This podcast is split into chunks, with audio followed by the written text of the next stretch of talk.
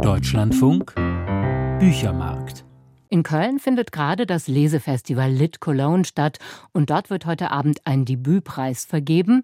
Die Autorin, die wir Ihnen jetzt vorstellen wollen, ist neben zwei anderen nominiert. Sie heißt Lisa Schüttpelz, ist gerade mal 30 Jahre alt, kommt aus Werne, hat Jura studiert und ein bisschen als Rechtsanwältin gearbeitet, bevor sie Bücherschreiben dann doch interessanter fand als Akten.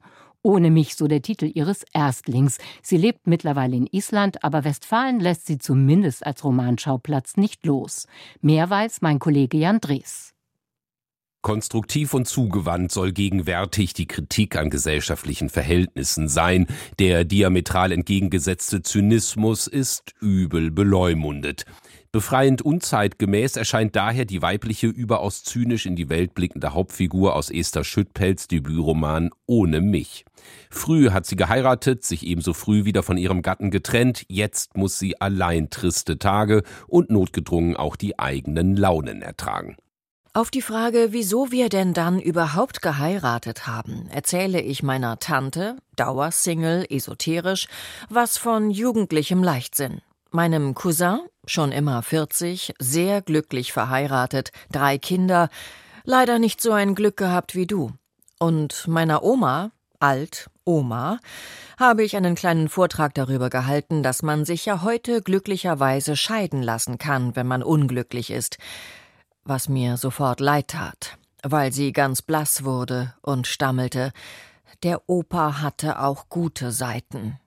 Es gibt zahlreiche Gegenwartsromane, die vom leidigen Trennungsenui berichten, wie Benjamin von Stuttgart-Barres Soloalbumdebüt, das wie eine Folie für Schüttpelz ohne mich erscheint, beginnend beim ersten Absatz. Hier wie dort wird eine Wohnungstür geöffnet, in beiden Romanen wird die verflossene Liebe mit ironischen Tönen besungen und gegen die Hoffnungslosigkeit ein heilsames Dennoch gesetzt. Zum Heulen habe ich keine Zeit. Eigentlich. Echt nicht. Ich habe alles richtig entschieden, das weiß ich. Das äh, weiß ich doch, oder? Ja, irgendwo unter all den anderen Dingen, die ich nicht weiß, weiß ich das. Ich weiß das doch. Also, aufräumen, weitermachen schwungvoll erzählt ohne mich eine alte Geschichte unter neuen feministischen Vorzeichen. Man entwickelt schnell Sympathie für diese schlecht gelaunte, offensichtlich misanthropisch gestimmte Ich-Erzählerin, die als Fremdkörper in eine überpsychologisierte, überambitionierte, übervorsichtige Szenerie gesetzt wird hin und her gerissen zwischen der sich trüb zeigenden Gegenwart und den zahlreichen, im Nachhinein nicht weniger trüb erscheinenden Beziehungserinnerungen, ist dieser Frau alles ekelerregend, auch die liebevollen Gesten der anderen, ihre Behutsamkeiten und so akkurat gehegten Welteinstellungen.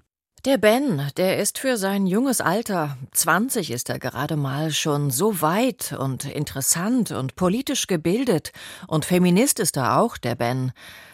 Als er das erwähnt, kommt mir zum ersten Mal der eigentlich naheliegende Gedanke, dass es klug sein könnte, sich bei der Auswahl von Sexual- und Emotionalpartnern stärker auf die sogenannte Generation Z zu fokussieren, auf die selbstverständlich gendernden Fridays for Future Männer, die sich in ihrer Freizeit über kritischen Rap unterhalten.